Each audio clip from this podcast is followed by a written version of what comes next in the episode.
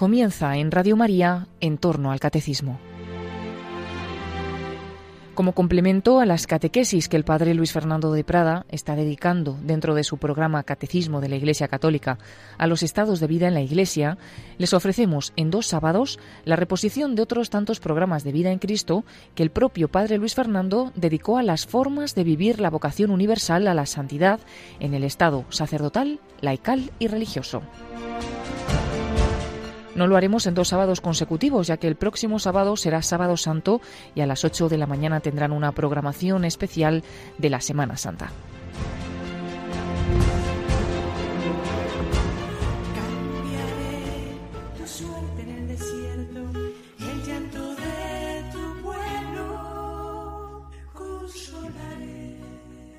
Y estábamos tratando de la vocación universal a la santidad, ese gran tema del Concilio Vaticano II, que por supuesto es un tema tan antiguo como la Iglesia, como el Evangelio, que no descubrió el concilio, pero que sí que es verdad que le dio un especial énfasis, una especial relevancia, y particularmente en ese gran capítulo, el capítulo 5 de la Lumen Gentium, que a su vez es la constitución principal, sin duda, del concilio, su columna vertebral, esa constitución sobre la Iglesia, sobre su misterio.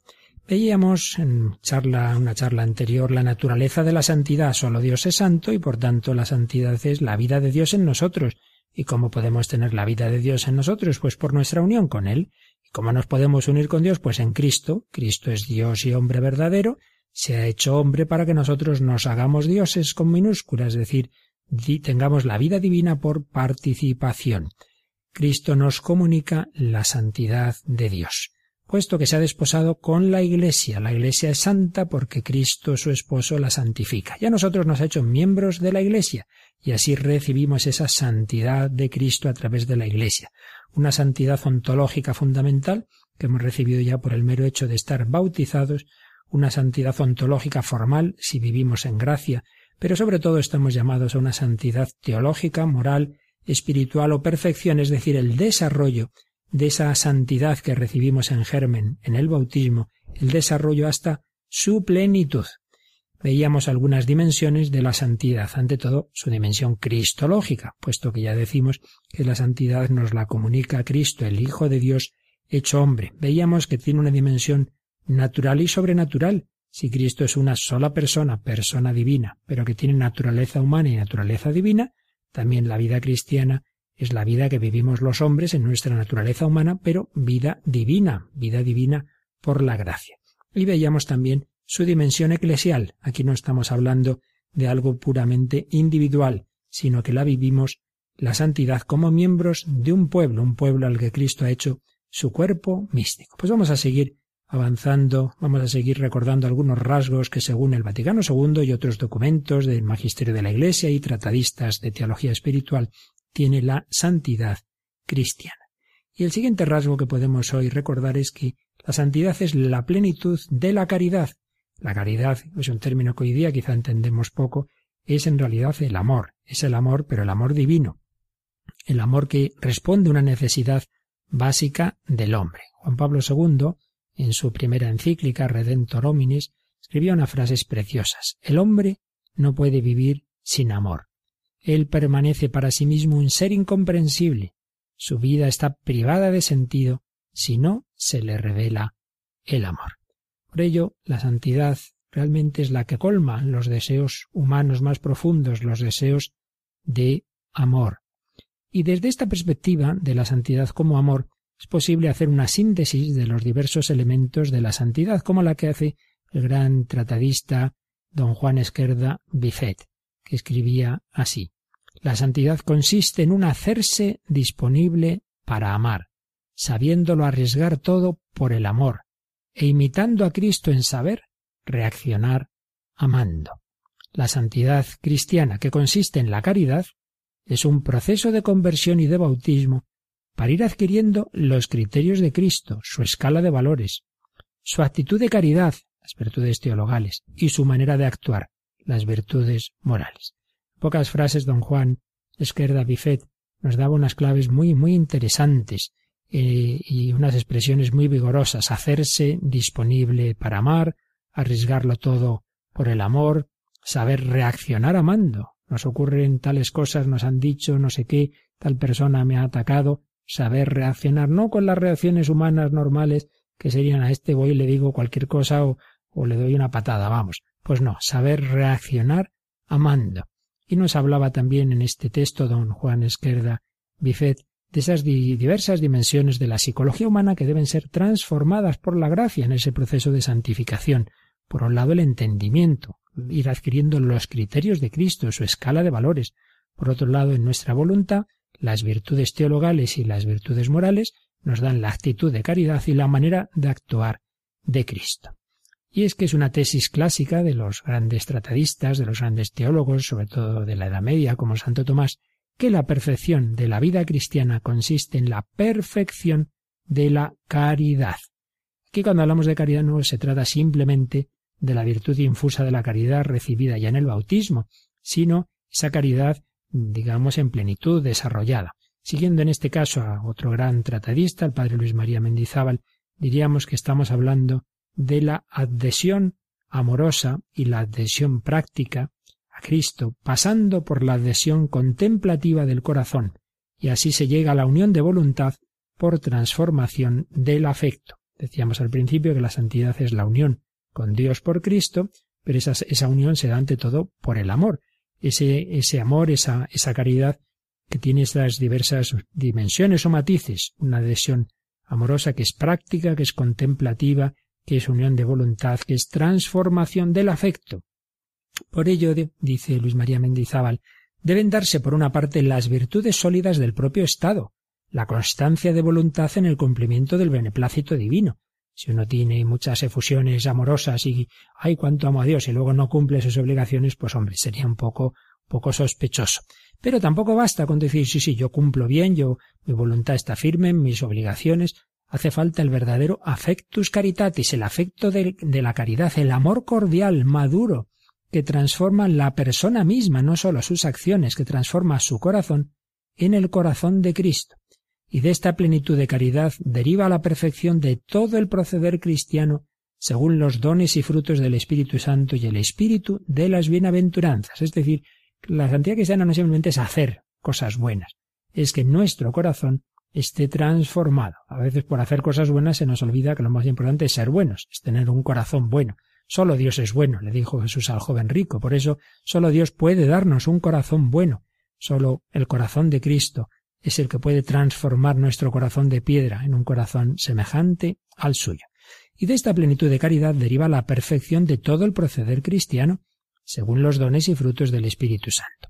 Es la vida de fe en la que se ve a Dios en todas las cosas. La fe no es simplemente creer en lo que no vemos, como a veces decimos, lo que está más allá, sino en lo que vemos, pero visto con los ojos de Dios.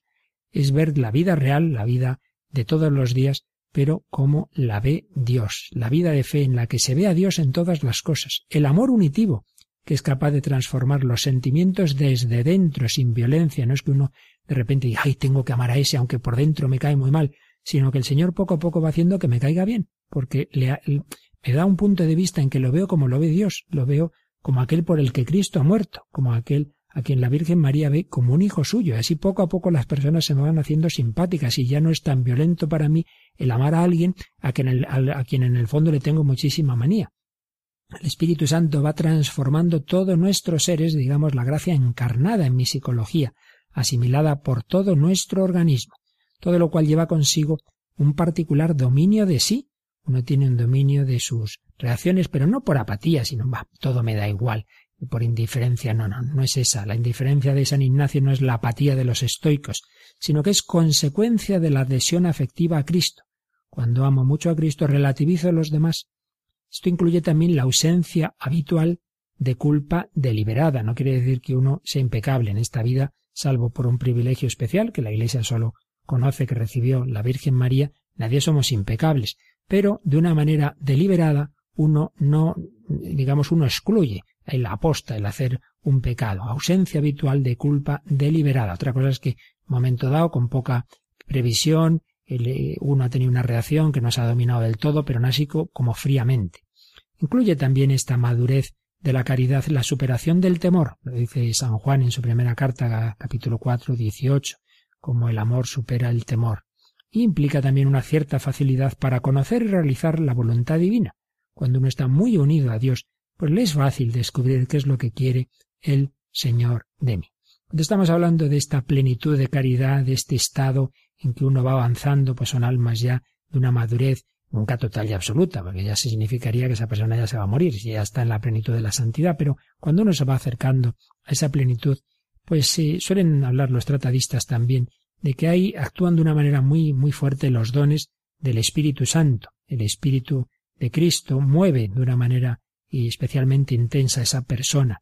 Se va recibiendo la personalidad filial que tenía Jesús, por la que sólo podía hacer lo que veía al Padre. Si San Pablo dirá es Cristo quien vive en mí, pues la persona que está en esa plenitud de amor, en esa cercanía ya a la santidad, pues puede decir en general es Cristo quien vive, ama, piensa, sufre o goza en mí.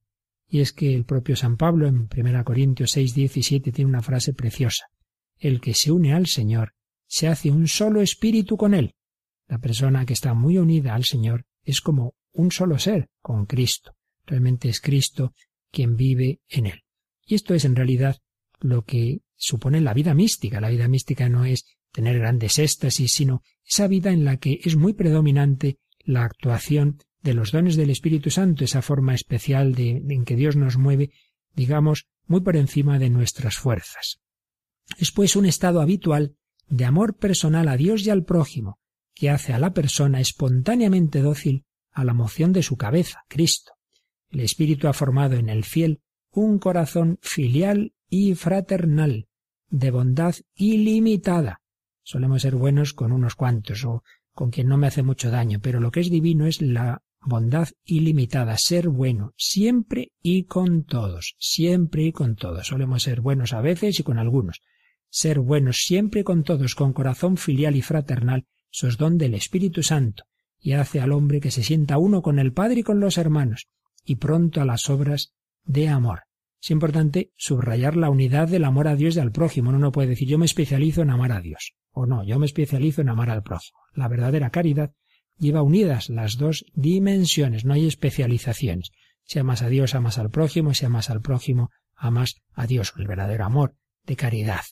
Amar a Dios, amar al prójimo y en todas sus dimensiones, amar al prójimo en su dimensión espiritual y corporal, individual y social, usted le amo mucho su alma y rezo por, por su alma, pero no le doy nada aunque se esté muriendo de hambre. Pues también sería muy raro. O lo contrario, yo atiendo a su cuerpo y su alma ya, ya usted.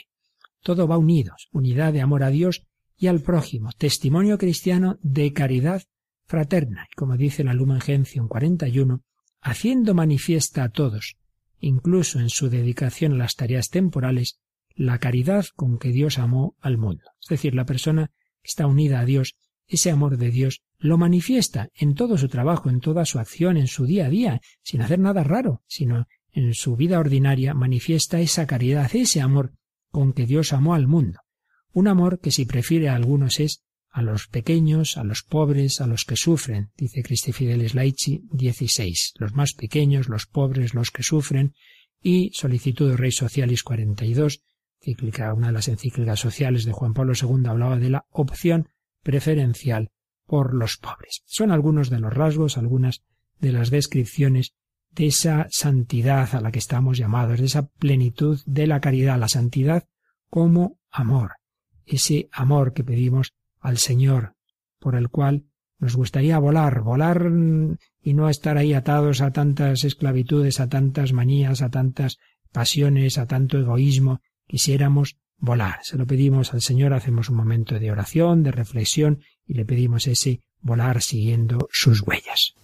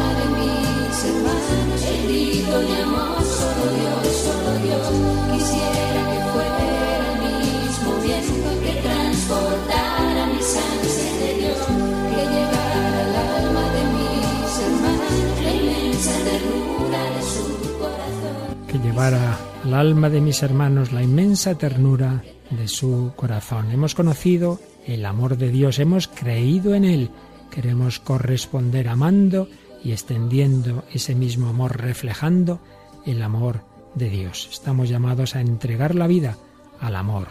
Amemos, adoremos al amor de los amores. La santidad es amor, la santidad es recibir la vida de Dios y la vida de la Santísima Trinidad es vida de amor. Esta es la vocación de todo cristiano. Por eso el concilio nos hablaba de vocación universal a la santidad. Pero vamos a dar un paso más. Vamos a hacernos esta pregunta. ¿Estamos todos llamados a la misma santidad? ¿Todo cristiano de cualquier estado está llamado a la santidad? Sí, todo cristiano está llamado a la santidad. Estamos todos llamados a la misma santidad. Aquí ya hay que matizar. Y es que en la redacción de la Lumen Gentium del Vaticano II hubo sus discusiones, como es natural en estos siempre en estos concilios y sus matices, porque hubo una redacción donde parecía que sí, que en el esquema conciliar del 63 parecía eh, afirmarse que todos estamos llamados a la misma o idéntica santidad, según lo cual, pues daría igual ser la Virgen María o cualquier otra persona, pues todos estaríamos llamados a la misma santidad. Sin embargo, tras los diversos debates y los matices que se hicieron, se precisó mucho más esa respuesta. Y se dijo, unidad de la santidad, sí, pero eso no significa que sea la misma. Unidad, pero a la vez diversidad. Por eso, dice Lumen Gentium 41, una es la santidad que cultivan en los diversos géneros de vida y en las diversas profesiones todos los que, etc. Una, una es la santidad, claro, puesto que la vida de unión con Cristo es fundamentalmente una. Y los medios de unirnos con Él, pues los principales son los mismos. Son los sacramentos, es la palabra de Dios, es la oración. Pero también diversidad, también diversidad. Una no significa una única o idéntica. Uno de los teólogos conciliares que intervino eh, en esos momentos del concilio, el padre Paulo Molinari, jesuita, pues lo explicaba muy bien y decía lo siguiente, la doctrina, según la cual todos los cristianos están llamados a la santidad cristiana, no significa en absoluto que todos estén llamados a la misma santidad, ni que estén llamados a la misma intensidad y profundidad en su unión con Cristo, sino que enseña precisamente lo contrario. Esto puede chocar a alguno, pero en realidad, si pensamos que la santidad es relación personal con Dios en Cristo, si es unión personal, nunca hay dos formas de relación personales iguales, nunca. Uno nunca puede decir yo soy exactamente igual amigo de todos mis amigos de la misma manera. Como un padre de muchos hijos no podría decir yo tengo la mismísima relación personal con todos mis hijos. No, no, cada relación tiene sus matices. ¿Cómo va a ser igual la unión de la Virgen María con Jesucristo que la unión del buen ladrón, que se convierte en último momento de su vida? Es que si uno lo piensa un poquito ya ve que no puede ser así.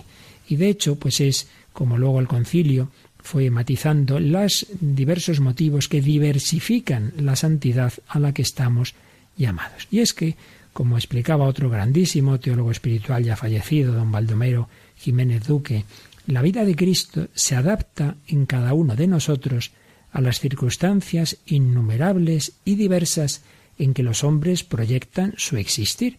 Por eso podemos hablar de espiritualidades distintas, decía don Baldomero, tantas en realidad como santos haya, como copias humanas de Cristo se hagan. Cristo es innumerablemente imitable. No hay dos santos iguales, cada uno imita a Cristo de una manera distinta, de una manera diversa. Por eso hay diversidad en la santidad. Qué distinta la santidad de Santa Teresita del Niño Jesús, de un padre del desierto, de un laico, de un padre llorente, bueno, en este caso no canonizado, pero un hombre de una, sin ninguna duda, de una vida espiritual es extraordinaria y tantos ejemplos que podríamos poner. Los santos, pues son en lo esencial, claro, sí, lo esencial es lo mismo, amor a Dios, amor al prójimo, eh, la vida eucarística, pero luego son tan distintos, porque no se puede imitar a Cristo de una única manera, hay muchas formas según a lo que el Señor llama a cada uno. Una espiritualidad esencial, única, no existe más que en abstracto. De hecho, en la práctica, Cristo se relaciona con cada uno en su única e irrepetible realidad humana. Estas expresiones, estas palabras de única e irrepetible realidad humana eran muy de Juan Pablo II, de hecho ya las usaba en Redentor Hominis 13, su primera encíclica. Cristo a cada uno le asigna un puesto distinto en su cuerpo místico son también muy variados los dones de naturaleza y de gracia que Dios da a cada hombre. Pues ya lo tenemos en el Evangelio. A uno le da un talento, otro a cinco, a otro a diez. Son dones muy distintos a cada uno. Señor nos lleva cada uno por un camino. Repito, esto choca en nuestra época tan igualitarista, tan democratista, y se nos olvida que Dios no nos ha hecho iguales. En lo esencial ya sabemos que sí, pero luego hay muchísimas diversidades y eso es lo bonito. Santa Teresita ponía el ejemplo del jardín. Hay flores pequeñitas, hay flores de mayor tamaño y hay grandes árboles. Y la belleza del jardín está en esa riqueza. Pues también en el jardín de la iglesia hay una gran riqueza y una gran pluralidad. Por eso, cada uno debe seguir su propio camino de santificación sin empeñarse en seguir el de otros. Esa famosa expresión de San Francisco de Sales. Hay muchas acciones de los santos que son más para admirar que para imitar. Uno no debe empeñarse, ah, pues este santo hizo eso, pues yo también. Cuando San Ignacio estaba todavía en los inicios de su conversión y leía las vidas de los santos, pues cayó en eso, es un típico error. San Francisco hizo eso, pues yo lo tengo que hacer. Santo Domingo hizo aquello otro, pues yo lo tengo que hacer. Pues no, no. El Señor le llevó a San Francisco a hacer una cosa que no te llama a ti necesariamente a hacerla. Por ello, el director espiritual, el confesor, debe también tener cuidado de no querer llevar a todos por el mismo camino. Cada uno el Señor nos lleva por un camino distinto, por un camino distinto. Eso sí, todos llamados a entregar la vida a Cristo, todos llamados a esa plenitud del amor, que es a la vez plenitud humana, que es lo que da la mayor riqueza posible a la vida. Estamos llamados a la santidad en todos los estados de vida. Seguida lo matizaremos. Eh, pero evidentemente todos los estados de vida cristiana, el, seglar, el matrimonial, el sacerdote, el religioso, las diversas formas de vida consagrada, todos llamados a la santidad, pero cada uno por un camino. Todos, por tanto, también el laico, no faltaría más. Vamos a escuchar una entrevista que en otro programa de un servidor hicimos hace algún tiempo a esta famosa periodista, Cristina López Lintin, laica, evidentemente, y que nos hablaba de ese encuentro con Cristo como lo que da plenitud a la vida humana. Creo que nos puede ayudar también en este momento.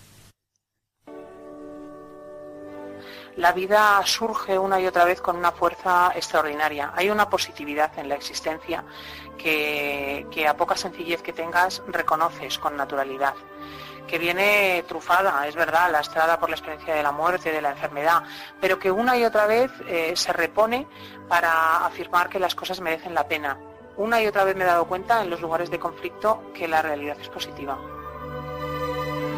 Yo he conocido casos bellísimos, por ejemplo, pues intentando ir a Mali gestionando el viaje, hablar con un señor que me dice, no, no, ahí en el norte, en la zona de los Tuaregs, la cosa está mm, un poco achuchada, pero no es muy peligrosa. Le pueden robar el todoterreno, que es lo que suelen hacer, y tú te quedas así y dices, bueno, ¿y el clima qué tal? Uy, muy bien, muy bien, estamos ahora a 50 grados. ¿Y usted cuántos años lleva en Mali? 40 llevaba el señor, ¿no?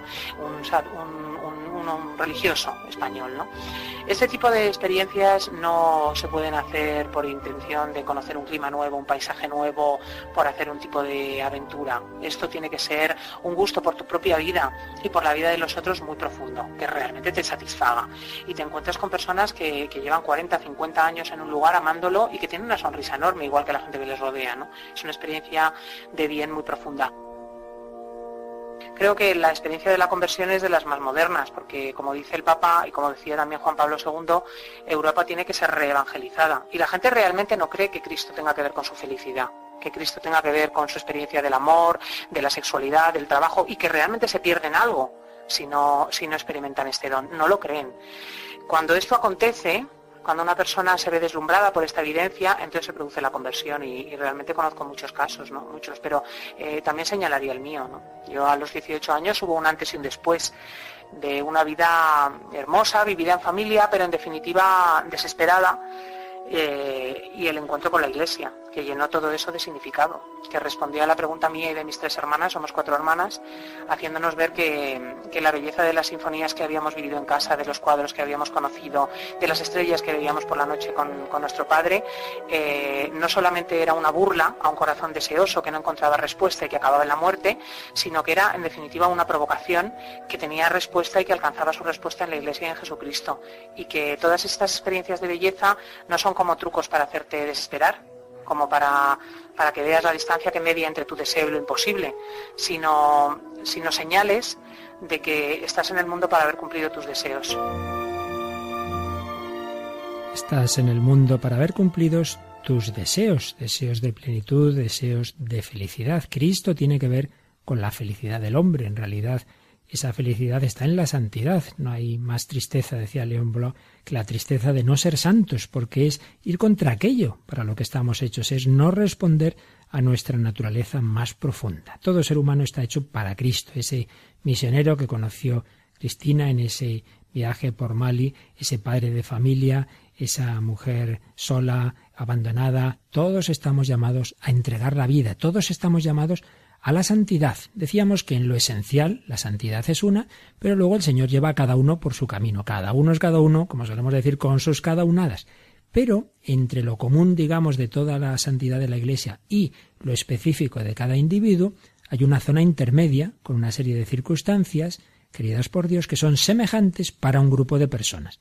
Por eso hay espiritualidades características de un tiempo, pues la espiritualidad medieval, la espiritualidad de la escuela francesa, características de un lugar, la espiritualidad española del siglo XVI, de una cultura, la espiritualidad eh, que viven personas con semejante carácter, sensibilidad o misión, una espiritualidad marcada por un determinado carisma, pues es una espiritualidad o santidad más de tipo mariano, más de tipo eucarístico, pero muy especialmente las espiritualidades colectivas que vienen de la distinta vocación a un estado de vida, puesto que el Señor puede llamarnos a diversos estados de vida, que básicamente resumimos en tres. El estado de vida eh, de, la participación en el ministerio apostólico, el, obispo, el sacerdote, el estado de vida laical, eh, caracterizado fundamentalmente por el matrimonio y el trabajo secular, y el estado de vida de la vida consagrada, la vida estrictamente religiosa y otras formas de vida consagrada semejantes. Pues bien, dice el concilio que los fieles debemos buscar la santidad y perfección dentro del propio Estado. Si yo soy sacerdote, no debo buscar la santidad propia del laico. Si yo soy religioso, no debo intentar santificarme como lo hace el sacerdote diocesano. Pero si yo soy laico, tampoco tengo que santificarme como un monje. Entonces estoy todo el día rezando y no atiendo a los niños cuando lloran por la noche. Pues no puede ser. Cada uno tiene que santificarse dentro de su propio estado. No hay estado de vida pedido por Dios a un fiel, se sobreentiende, que realmente lo haya llamado Dios. No hay estado de vida pedido por Dios a un fiel en que éste no se pueda santificar. No vale la excusa, bueno, es que claro, es que con el jaleo que hay en casa yo no me puedo santificar, es que con tanto trabajo, con los niños, no, no, no, te tienes que santificar en esas circunstancias, a través de todo eso. No, si yo viviera otro, en otro lugar, eh, tuviera otro marido, si me hubieran salido los hijos mejores, entonces sería mejor. Esos son inventos que hacemos, son elucubraciones. La vida espiritual no es una construcción artificial paralela a las realidades de cada día, sino que es la vida diaria, la realidad diaria, vivida en un plano de profundidad personal, desde la fe, desde la esperanza, desde el amor, lo que nos decía don Juan Esquerda Pifet, reaccionar amando, reaccionar amando. Pero dice otro teólogo, en este caso dominico, el padre Armando Bandera, si el misterio de la Iglesia consta de ministros pastores, laicos y religiosos, de tal manera que no puede subsistir sino en ellos y por ellos, es decir, si para que haya Iglesia tiene que haber esos tres estados de vida que hemos mencionado, análogamente, la santidad, que es peculiar y específica de la Iglesia, se diversifica en santidad laical, santidad religiosa y santidad pastoral o ministerial. Son tres caminos de santidad, en lo esencial comunes, pero luego muchas cosas distintas. Santidad laical, santidad religiosa y santidad pastoral ministerial. Por supuesto, en todas ellas lo común es entregar la vida. Es que hay algo más grande que la propia vida, hay una tarea, hay una misión que se resumen básicamente en santificarme a mí mismo y colaborar a la redención del mundo, construir con Cristo la civilización del amor, colaborar con el Rey Eterno, que dice San Ignacio en los ejercicios espirituales. Dice que pensemos como Jesús a todo cristiano le dice mi voluntad es conquistar todo el mundo, pero no le conquista de violencia, sino conquista de los corazones, y necesito la ayuda de todos. Nos gusta ver reflejos de la doctrina cristiana en la cultura contemporánea, en el cine. Vamos a traer una escena de una película, El Señor de los Anillos, la segunda película de la trilogía que quiso llevar al cine la gran obra de Tolkien. Tolkien es un escritor católico, profundamente católico, esto no siempre se sabe, que lo dijo, que aunque El Señor de los Anillos no es una obra de por sí con una intención religiosa, pero él lo manifestó como toda su mentalidad católica está detrás. Y ciertamente hay momentos en que se ve muy claro pues ese sentido de que la vida está al servicio de una misión que recuerda en el fondo la misión de Cristo y de la Iglesia, luchar por el bien, luchar por, el reino de Cristo. Vamos a escuchar un fragmento, como digo, del final de la segunda de las películas, en que el principal protagonista, Frodo, que tiene esa tarea de, llevar el anillo de poder al lugar en que va a ser destruido para que sea destruido el mal, la tarea le supera, ve que esto es, dificilísimo, se desanima y su, su amigo Sam pues le, dice que venga, que hay que seguir adelante, que, que vale la pena luchar. Vamos a escuchar ese diálogo que creo que también nos puede iluminar. No puedo hacer esto, Sam. Lo sé. Ha sido un error. No deberíamos ni haber llegado hasta aquí.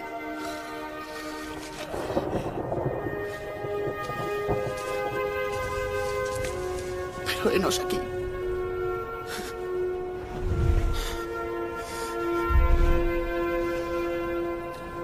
Igual que en las grandes historias, señor Frodo.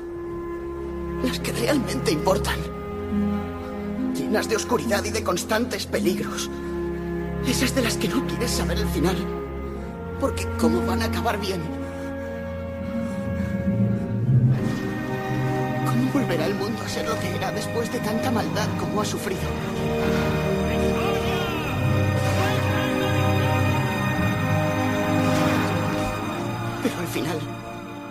Es pasajero. Como esta sombra. Incluso la oscuridad se acaba para dar paso a un nuevo día. Y cuando el sol brilla, brilla más radiante aún. Esas son las historias que llenan el corazón, porque tienen mucho sentido, aun cuando eres demasiado pequeño para entenderlas. Pero creo, señor Frodo, que ya lo entiendo. Ahora lo entiendo. Los protagonistas de esas historias se rendirían si quisieran, pero no lo hacen. Siguen adelante. Porque todos luchan por algo. ¿Por qué luchas tú ahora, Sam?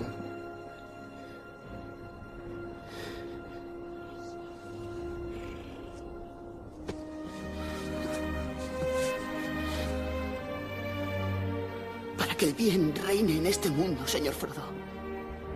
Se puede luchar por eso.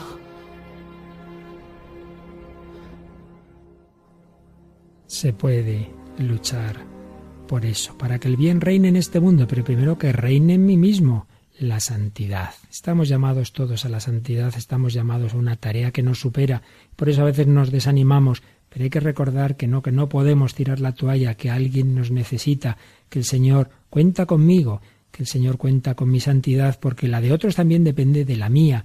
Algo no será en el mundo si tú no lo haces. Por ello, tenemos que recordárnoslo y recordarlo a los demás. Tú también, por mal que te veas, por débil que te veas, estás llamado a la santidad. También la vida seglar y matrimonial no faltaría más, es camino de santidad. Y también, por supuesto, la nueva consagración que se produce en la profesión religiosa y en la ordenación sacerdotal son impulsos para la santidad. Dice el Vaticano II que el Estado religioso imita más de cerca y representa perennemente en la Iglesia el género de vida que el Hijo de Dios tomó. Todos estamos llamados a la santidad, pero es verdad que el Estado religioso tiene algo de una imitación más cercana, imita más de cerca y representa perennemente en la Iglesia un género de vida, porque Cristo vivió en pobreza, vivió en celibato, y eso se hace presente en la vida religiosa, en la vida consagrada. Y por su parte, dice la Presbyterorum Ordinis, que fue el decreto del Vaticano II sobre los sacerdotes, los sacerdotes están obligados, de manera especial, a alcanzar esa perfección, ya que, consagrados de manera nueva a Dios por la recepción del orden, se convierten en instrumentos vivos de Cristo. Así pues, todos llamados a la santidad, pero en cada estado hay como unos matices peculiares. En el religioso hemos visto esa imitación especial de Cristo en, su género de vida pobre y, casto en, el celibato. Y en el caso de los sacerdotes, esa cercanía al Señor al ser instrumentos vivos suyos con una consagración particular que da el, orden sacerdotal, pues eso es un motivo para una especial lucha por la santidad, porque esos sacramentos, esa actuación ministerial será también más fecunda cuanto más unido esté el sacerdote a Cristo.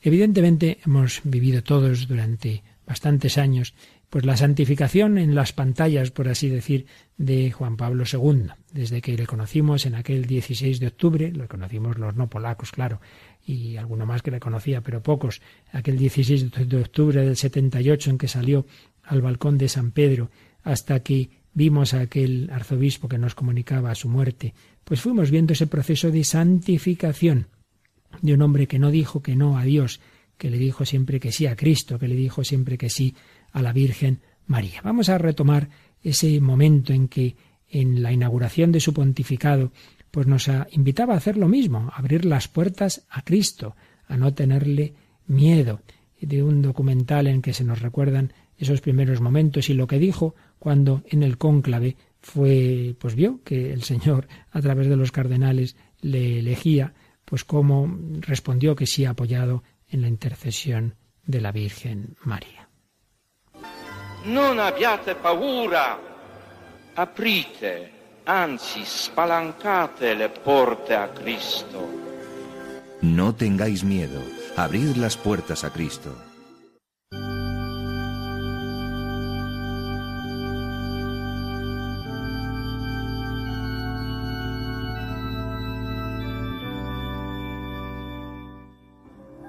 Al primer requerimiento, ¿aceptas? Respondí,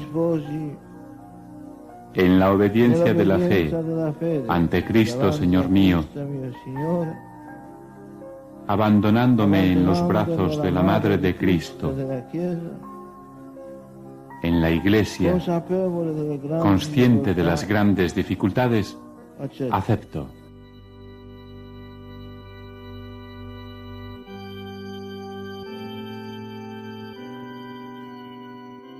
aceptó esa tarea tan, tan en aquel momento tan delicado de la historia del mundo y de la Iglesia en el año 78. Acepto, acepto, consciente de las grandes dificultades, como había aceptado su vocación sacerdotal, después la ordenación episcopal bajo un régimen comunista, aceptó también el ministerio de Pedro. Y todos recordamos cuando estuvo en, por última vez en Madrid, en Cuatro Vientos, y nos hacía un resumen de su vida, si valía la pena o no haberse fiado de Jesucristo. Vamos a recordarlo como estímulo también para nosotros para seguir ese camino de santidad que la Iglesia está reconociendo en Juan Pablo II.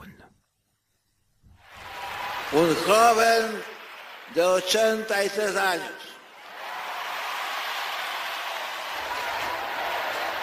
Al volver la mirada atrás, al volver la mirada atrás y recordar estos años de mi vida, os puedo asegurar que vale la pena dedicarse a la causa de Cristo.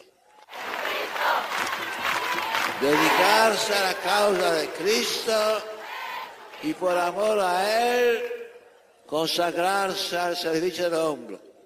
Merece la pena dar la vida al Evangelio y por los hermanos. Merece la pena dar la vida por el Evangelio y por los hermanos. Merece la pena responder a nuestra vocación a la santidad, cada uno por donde Dios nos llama. Vocación universal. Por eso el último párrafo del número 40 de la Lumen Gentium del Vaticano II afirma: Es pues completamente claro que todos los fieles de cualquier estado o condición están llamados a la plenitud de la vida cristiana y a la perfección de la caridad. Por su parte, el Catecismo de la Iglesia Católica nos enseña el progreso espiritual tiende a la unión cada vez más íntima con Cristo. Esta unión se llama mística porque participa en el misterio de Cristo mediante los sacramentos, los santos misterios, y en él en el misterio de la Santa Trinidad. Sigue diciendo el Catecismo, el número 2014, 2014, Dios nos llama a todos a esta unión íntima con Él, aunque gracias especiales o signos extraordinarios de esta vida mística se han concedido solamente a algunos, para así manifestar el don gratuito hecho a todos. Con esto el concilio estaba respondiendo una famosa discusión, un famoso debate de la teología espiritual, y es si todos estamos llamados a la vida mística. Y el concilio, eh, perdón, el catecismo está diciendo sí, sí, todos estamos llamados, pero entendamos por vida mística no determinados fenómenos extraordinarios que eso solo Dios se los ha dado a algunos, sino esa unión íntima con Dios en Cristo, esa unión misteriosa que el Señor nos quiere conceder y que es, por supuesto, solo obra suya, es imposible por las fuerzas humanas, incluso ni siquiera con la gracia ordinaria, sino que hace falta una actuación especial de los dones del Espíritu Santo. Llamados todos, pues, a esa vocación, a esa santidad, a esa unión con Él. Y eso implica hacer la voluntad de Dios, eso implica ver, Señor, ¿qué me pides tú a mí? ¿A qué me llamas? Como llamó el Señor aquel joven rico, que parecía que iba muy bien, la cosa iba muy bien, desde joven había guardado los mandamientos, y realmente un joven extraordinario. Pero una cosa te falta. Siempre el Señor nos dice, bueno, esto está bien, o está regular, o está mal, pero desde luego siempre hay algo que te falta, hay un paso más. Siempre en nuestra vida el Señor nos pide algo más. Nunca podemos decir, ya está, ya está, yo ya estoy acomodado, esto ya está estupendo. No, siempre el Señor nos pide un paso más, una entrega mayor, un aceptar una determinada circunstancia, determinada cruz, determinado sufrimiento. Una cosa te falta, una renuncia. A este joven le pidió dejarlo todo, dejar sus bienes, seguirle. Y el joven dijo que no. Pero un joven que hoy es sacerdote de la diócesis de Toledo, Juan Anaya, imaginaba que ese joven rico después se arrepentiría, que después volvería. Vamos escuchando esta canción del joven rico a pedir al Señor que no le digamos que no, que respondamos que sí, pero que si lo hacemos, pues sepamos volver a Él, que no le neguemos nada, pero que si se lo negamos, pues después con nuestro arrepentimiento, con nuestro amor, con nuestra confianza en su misericordia, volvamos a Él.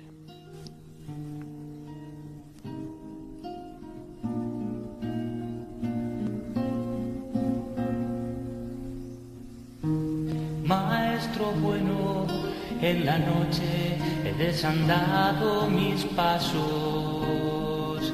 te quería encontrar, la tristeza me envuelve, mil preguntas me cercan, me siento perdido en un mar de soledad. Al recordar tu figura, mi mundo me sabe amargo, me quema dentro la sed que despertó tu mirar. Cargado con mis riquezas, siento las manos vacías y el corazón me traiciona, sabe que hay algo más. ¿Dónde huir? ¿Dónde encontrar? una palabra, la vida eterna, una mirada, si no es en ti, ¿dónde buscar la libertad? Sin tu presencia, una esperanza, si no es en ti.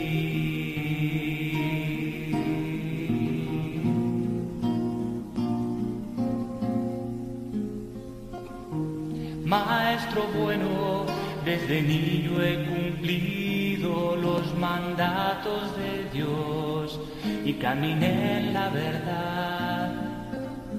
Al escuchar tu palabra, se prendió fuego en mi alma. Tras mi máscara escondido me viniste a buscar. Yo te ofrecía mis cosas me pediste la vida, yo te pedí la vida y me ofreciste tu amor. Y descubrí en mis manos la llave del tesoro. Mirándome a los ojos dijiste, ven y sígueme. ¿Dónde huir? ¿Dónde encontrar?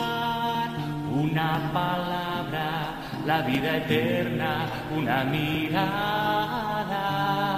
si no es en ti. ¿Dónde buscar la libertad? Sin tu presencia, una esperanza, si no es en ti.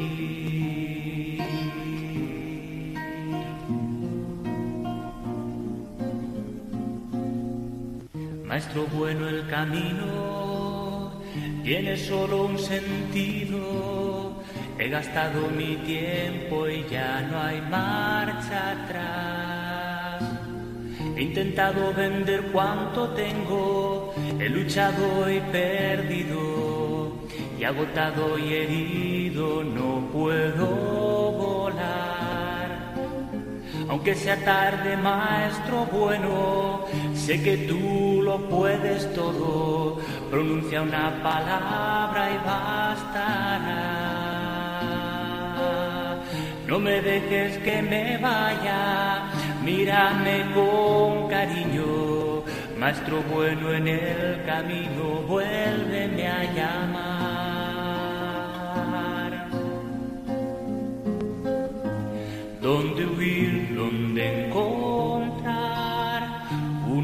Palabra?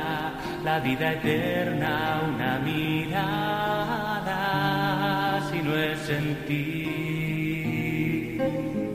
¿Dónde buscar la libertad?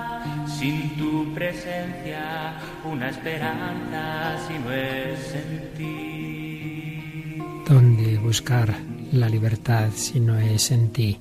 Somos tontos cuando no nos fiamos de Dios, cuando no respondemos a nuestra vocación a la santidad, cuando pretendemos ser felices por otros caminos, a nuestro aire, según nuestras propias y pequeñas entendederas. Para llegar a la santidad es esencial renunciar a los propios planes, incluso a los propios planes de santidad. Hay que fiarse de Dios. Es Él el que va delante. Tú sígueme. No, Señor, quiero hacer esto y ayúdame. No, no, Señor, ¿qué quieres que haga? Como le dijo Saulo, recién convertido al Señor. ¿Qué quieres que haga? Llamados a la santidad. Hoy hemos recordado que esta llamada universal es llamada a la plenitud de la caridad en nosotros, dejar que se desarrolle hasta su plenitud ese germen que se depositó en nuestra alma en el bautismo. Hemos recordado que todos estamos llamados a la santidad, pero que eso no quiere decir que todos estemos llamados al mismo tipo, al mismo camino de santidad. Dios llama a cada uno por un lado y muy particularmente según el estado de vida. Pero esa llamada es universal, todos llamados a una gran unión con Dios, a una unión mística, todos llamados a seguir a Cristo. Pues seguiremos profundizando en este tema tan fundamental, vocación universal a la santidad. Que profundicemos en él, que le pidamos al Señor cada día, Señor, ayúdame a seguirme, que me fíe de ti, que quiero ser santo. Hasta el próximo día, si Dios quiere. Finaliza en Radio María el programa En torno al Catecismo. Hoy, como complemento a las catequesis que el Padre Luis Fernando de Prada está dedicando a los estados de vida en la Iglesia, les hemos ofrecido la reposición de un programa de vida en Cristo que el propio Padre Luis Fernando dedicó a las formas de vivir la vocación universal a la santidad en el estado sacerdotal, laical y religioso. Dedicó a este tema dos programas. Dejaremos el siguiente para otro día, ya que el próximo sábado será Sábado Santo y podréis participar de una programación especial para la Semana Santa. Así que tendremos que esperar un sábado más para escuchar la segunda parte de estos programas de vida en Cristo sobre las formas de vivir la vocación universal a la santidad.